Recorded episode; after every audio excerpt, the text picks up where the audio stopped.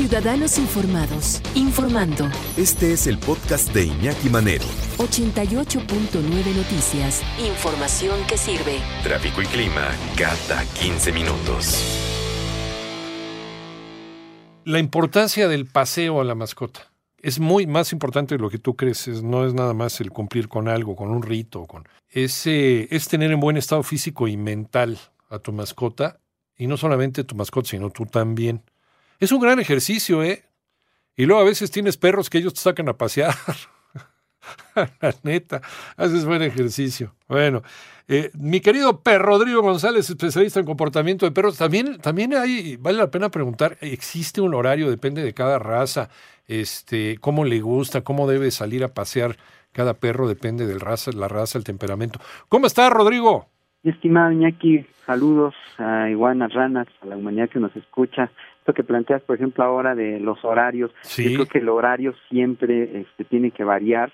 Eh, y entraré en detalle, eh, pero mira, apartamos del hecho de que por qué la gente saca un perro a pasear y normalmente es porque quieren que haga del baño afuera y para que se canse, ¿no?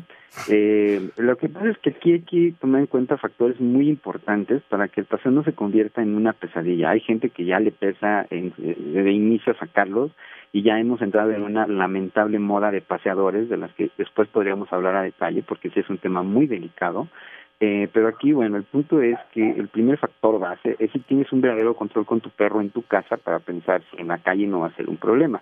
Esto entiéndase con y sin correa, porque hay quien incluso saca al perro sin correa, sin controlarlo, y dado que vivimos en un país sin reglas, porque hay países en donde el hecho de nada más sacar a tu perro sin correa es un delito, lo cual tiene mucho sentido, pues llegan a haber accidentes de todo tipo. Entonces tendríamos que pensar primero si el perro nos hace caso, y esto va más allá de la obediencia, porque aquí también está un factor en el que la gente lo que quiere es pasear a su perro al lado a ciertas velocidades, lo cual me parece absurdo, dado que es una actividad donde el perro pues tiene que correr y hoy en día afortunadamente también ya contamos con lugares aptos para esto, pero quienes no tengan un parque de perros, que ya hay varios, pues decidir llevarlo a un lugar adecuado en donde no moleste a nadie, sean humanos, eh, sean perros, animales en general, etcétera. Ah, oye, una pregunta, por ejemplo, una persona de la tercera edad que ya no puede correr tanto con su perro, pero que no, no tiene un lugar este idóneo para soltarlo y lo tiene que llevar con correa, desde luego, porque también así está la, así está la ley.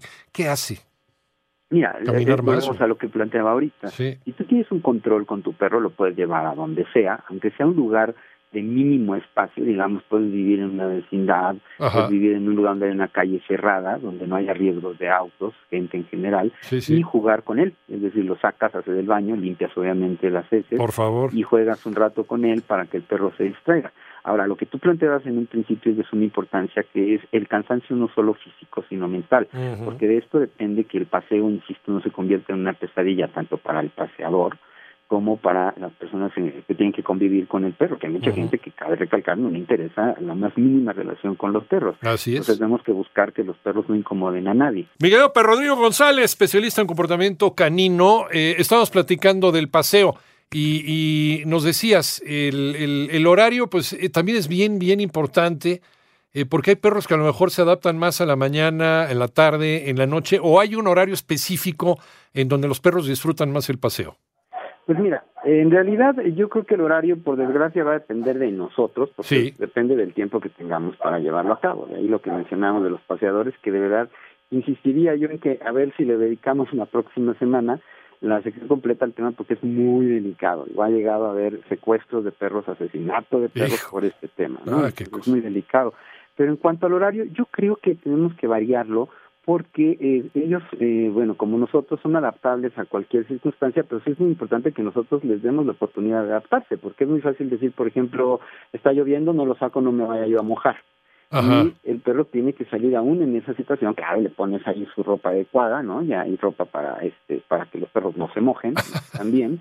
Y esto ayuda a que el perro se adapte, porque la realidad es que el paseo abarca factores muy determinantes para la estabilidad de la relación y del perro en sí, porque eh, vivimos en una de las ciudades más caóticas. Entonces, encuentras en circunstancias de locura. Hay mucha gente que, por desgracia, se le perdió el perro y el perro entra en una crisis por no saber regresar, dado que sus paseos siempre han sido, por ejemplo, sobre la misma ruta en, la, en el mismo horario.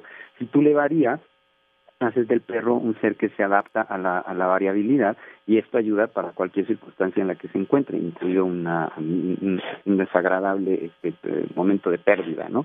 Entonces es muy importante incluso hacer una variación de eh, circunstancias en las que de repente diríamos no me voy a ver envuelto en eso, como cruzar un puente peatonal, pasar entre los coches, eh, vamos, estas cosas como que no las vemos como algo común y lo son.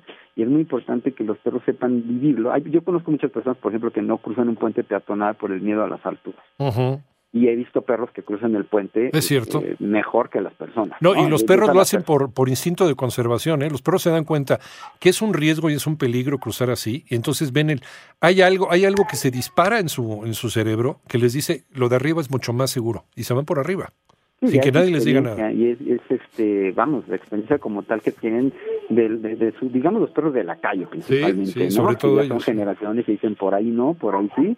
Y bueno, vemos a las personas cruzándose, ¿no? Aún con nuestra capacidad de pensamiento, este, jugándose a la vida en el cruzar la avenida y al perro por arriba del puente, Entonces, estas experiencias nosotros se las tenemos que dar en general para que ellos sepan cómo, cómo sobrevivir la, la ciudad como tal. Entonces, en el paseo hay que tomar en cuenta que aparte de sacarlo a hacer del baño y hacer ejercicios físico-mentales, hay una socialización general, como esto que estoy mencionando, y se mejora mucho el liderazgo, porque hay muchos retos en los que te vas encontrando para que el perro te desobedezca o te haga caso y es muy importante por eso tener un control de inicio en casa. Ahora, eh, un, factor, un algo muy importante es que el paseo sea algo divertido y podemos llegar a hacer una variación, por ejemplo, en el fin de semana de llevarlo al bosque. Hay mucha gente que ha perdido su perro en el bosque porque lo soltaron y dijeron, ah, aquí nos pasamos bien.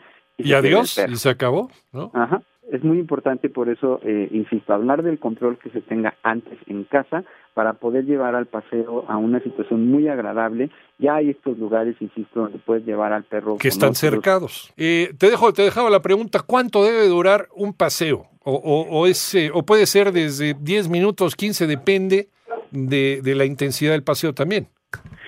Sí, yo creo que más que un tiempo específico lo haríamos sobre objetivos muy claros. Desde Perfecto. Luego que haga del baño, juego es, es sumamente importante, perdón, sumamente importante, sí se puede trabajar un poquito de obediencia y ante todo el factor más, más, más, más relevante es la socialización general, es decir, el, el, el, acercamiento que tenga con humanos, con otros perros y la ciudad en general, es decir, las formas, ruidos y principalmente los olores porque hay gente que ni siquiera deja que el perro huela y es la manera en la que él conoce el mundo. Entonces, más que un tiempo, yo creo que tenemos que abarcar estos puntos para que el perro regrese cansado ya física y mentalmente. Eh, eh, fíjate, sí hay veces en que vas llevando al perro con su correa y el perro se detiene a, oler algo en un poste, en un árbol, en fin, y, la gente lo, lo jala como diciendo, no, espérate, vámonos, güey, vámonos, no déjalo oler ahí, güey. No, denle su tiempo, ¿no? No, él necesita este ejercer esta este reconocimiento del mundo, ¿no?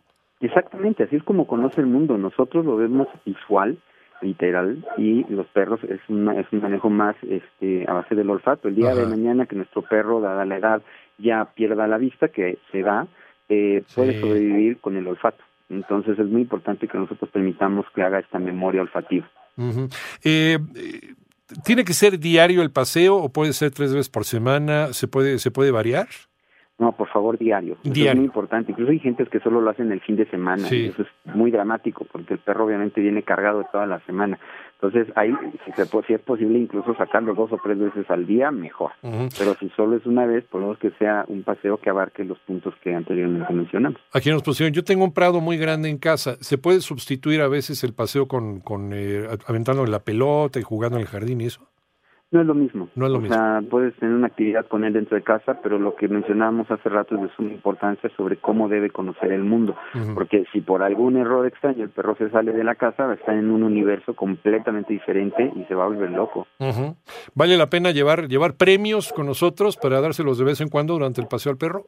Es importante que socialice con otros perros, eso sí, importantísimo. Por eso está bien llevarlo a ciertas áreas con ciertos perros que conozcamos que no hay ningún riesgo pero pues sí hay que tener cuidado, por eso el cuidado de, lo de los paseadores. Insisto, si lo ves viable, la próxima semana hablamos de los paseadores para entrar en detalle de este tema. Ándale, no estaría mal. A ver si lo podemos dejar para dentro de 15 días, productora, por favor, si lo anotamos. Los paseadores de perros, los pros y los contras. Yo no sé si tenga pros, pero contras yo sí veo que tiene muchos. Yo, yo siento que en cualquier momento se le pueden salir de control, ¿no?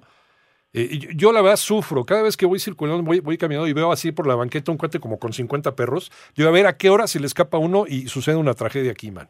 ya, ya, ha sucedido, ya ha sucedido y me consta. ha dado incluso que se lo secuestran. Entonces, bueno, hablaremos a detalle. No, ya lo sufrí yo en carne propia, es una cosa terrible. Mi querido Pedro Rodrigo, ¿en dónde te encontramos? Estoy en YouTube como Perrisección 2 y en Facebook como Humanos Nadando y Ladridos Ayudando 2. Gracias, Pedro Rodrigo. A ti, Iñaki, un abrazo.